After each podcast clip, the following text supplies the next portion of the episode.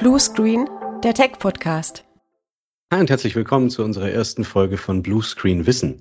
Ich bin Alex und ihr kennt mich ja vielleicht schon aus unseren anderen Formaten, wie zum Beispiel unserem Podcast Blue Screen, dem Tech-Podcast oder aus einem unserer Webinare. Warum gibt's jetzt auf einmal wieder ein neues Medium, nämlich Blue Screen Wissen? Naja, wir haben uns gedacht, der Podcast dauert ja trotzdem auch mal ein bisschen länger, eine Dreiviertelstunde oder eine Stunde. Und da stecken natürlich auch immer ganz viele Themen mit drin. Und ich werde häufig gefragt, was bedeutet denn dieses oder jenes Thema? Und deswegen haben wir uns gedacht, wir machen einfach das Ganze in einer kürzeren Form und erklären euch bei Bluescreen Wissen verschiedene Themen, nicht nur aus dem IT-Bereich, sondern auch aus dem Bereich Arbeiten, Arbeitssicherheit, zum Beispiel oder eben auch solche Sachen, wie richte ich mir denn zum Beispiel meinen Arbeitsplatz im Homeoffice richtig ein. Unser Thema, was wir heute haben, so als Auftakt von dem Ganzen, ist das Thema Multifaktor-Authentifizierung. Habe ich ein paar Mal schon gesagt in meinen Videos und auch im Podcast, aber viele können sich darunter gar nichts vorstellen. Was ist denn eigentlich eine Multifaktor-Authentifizierung? Ihr kennt das vielleicht auch schon aus dem Banking-Bereich oder wenn ihr irgendwelche privaten Accounts habt. Immer häufiger müsst ihr neben eurem Benutzernamen, also vielleicht eurer E-Mail-Adresse oder einem von euch gewählten Namen und eurem Kennwort zusätzlich noch einen weiteren Faktor liefern, damit ihr euch erfolgreich anmelden könnt. Ganz klassisch könnte ein Faktor zum Beispiel eine SMS sein oder eine E-Mail, die man bekommt, wo dann ein Code drin steht. Und erst wenn man diesen Code abliefert, dann kann man sich auch tatsächlich erfolgreich anmelden. Das Ganze schützt natürlich davor, dass euer Account von Dritten benutzt werden kann, aber das geht natürlich noch viel besser, nämlich mit moderner Multifaktor-Anmeldung, wie zum Beispiel mit einer App oder einem USB-Gerät, was man dann entsprechend präsentieren muss, damit man die Anmeldung durchführen kann. Warum gibt es das Ganze überhaupt? Wir leben in gefährlichen Zeiten und es hat mit Sicherheit schon der eine oder andere äh, in den Medien auch gehört, dass wir in den letzten Jahren immer häufiger einfach das Problem haben, dass Angriffe auf Accounts stattfinden. Das kann euer Microsoft-Account zum Beispiel sein oder euer Sony Network-Account oder eben in der Arbeit dann eure Microsoft 365-Anmeldung.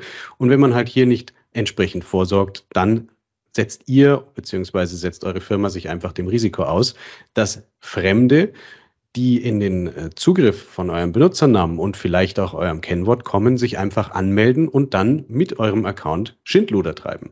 Wir haben das schon mehrmals erlebt, dass sowas passiert ist. Auf einmal meldet sich dann ein Kunde bei uns und sagt, hey, wir haben hier ganz viele Anmeldeversuche beziehungsweise Verbindungen aus anderen Ländern und wir verschicken hier pro Stunde mehrere tausend E-Mails.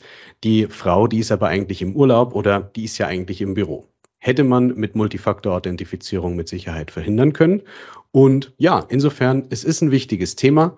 Damit ihr das Ganze machen könnt, müsst ihr einfach mit der jeweiligen Lösung, die ihr verwendet, euch mal beschäftigen und gucken, ob es da die Möglichkeit gibt, Jetzt habe ich ja gerade schon gesagt, es gibt zum Beispiel Apps, mit denen man sowas auch machen kann. Eine App, mit der das ganz gut funktioniert, ist zum Beispiel die Microsoft Authenticator App. Mit der kann man dann beispielsweise auch hergehen und eben entsprechend seinen Account reinregistrieren an seinem Smartphone und dann, wenn man sich das Ganze eingerichtet hat, bekommt man entweder eine Push-Benachrichtigung, bei der muss man lediglich auf dem Bildschirm oder wenn man sowas hat, auf seiner Smartwatch bestätigen, jawohl, das bin ich. Dann passiert die Anmeldung äh, und alles weitere, was dann erfolgen soll. Oder aber man stellt das so ein, dass man in dieser App entsprechend einen sechsstelligen Code angezeigt bekommt. Die App muss natürlich erstmal geöffnet werden, wiederum durch eine PIN oder durch eine Biometrie, Face ID, Touch ID zum Beispiel. Und dann sehe ich hier einen Code, der sich alle 60 Sekunden ändert. Den tippe ich dann in die entsprechende Anmeldemaske ein. Und erst wenn das passt und diese Daten miteinander abgeglichen worden sind, dann geht's bei der Anmeldung weiter. Aber es gibt noch andere Möglichkeiten. Alternativ könnt ihr nämlich zum Beispiel auch sowas hier benutzen. Ich habe hier in meinem Schlüsselbund so einen äh, schwarzen Plastik-USB-Anhänger. Das ist ein Gerät vom Hersteller Ubico, gibt es natürlich auch von anderen Herstellern. Und hier ist es so, dass ihr diesen USB-Stick erst in eurem PC drin stecken haben müsst, damit hier überhaupt irgendwas passiert. Das heißt, erst durch das Vorhandensein von diesem USB-Stick passiert hier zum Beispiel auch wiederum das, dass ein Schlüsseltresor geöffnet wird, wo dann auch alle 60 Sekunden ein Code generiert wird, der sich ändert. Auch den müsst ihr dann entsprechend eintippen. Oder was auch funktioniert, ihr könnt auch die beiden Sachen zueinander bringen. Das heißt, ihr haltet diesen USB-Anhänger, der nämlich auch NFC kann in manchen Ausführungen, an euer Smartphone hinten dran dann öffnet sich in der Yubico App entsprechend erst dieser Tresor von Schlüsseln und auch hier könnt ihr dann wieder diesen Code euch ablesen und in das entsprechende Anmeldeformular eintippen.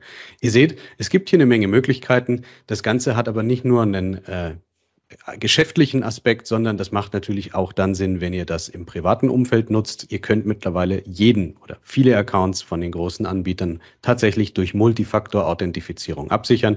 Und ich musste zum Beispiel, wie ich meine PlayStation 5 eingerichtet habe, auch dieses äh, Vorgehen machen. Ich musste auch meinen Sony Network Account tatsächlich damit absichern, damit ich hier sicher bin, damit keiner Zugriff auf meine Kreditkartendaten hat, die dahinterlegt sind oder auf meinen PayPal-Account und damit auch nicht irgendjemand dann Apps oder Software oder zusätzliche Dinge innerhalb von diesem ganzen Thema kauft, die dann mir zu Lasten gelegt werden. Also Ihr merkt schon, das Thema, das hat sich mittlerweile durchgesetzt. Es ist ein de facto Standard geworden wenn ihr euch dann mal einfach noch ein bisschen tiefer damit auseinandersetzen möchtet, es gibt dazu jede Menge Artikel, zum Beispiel bei Wikipedia, bei Heise, natürlich auch bei Microsoft, Google und wie die alle heißen. Schaut euch das einfach mal an und wenn ihr Fragen habt, dann lasst mir gerne mal einen Kommentar auch hier entsprechend da und dann gucke ich mir das an und werde natürlich dann auch darauf antworten.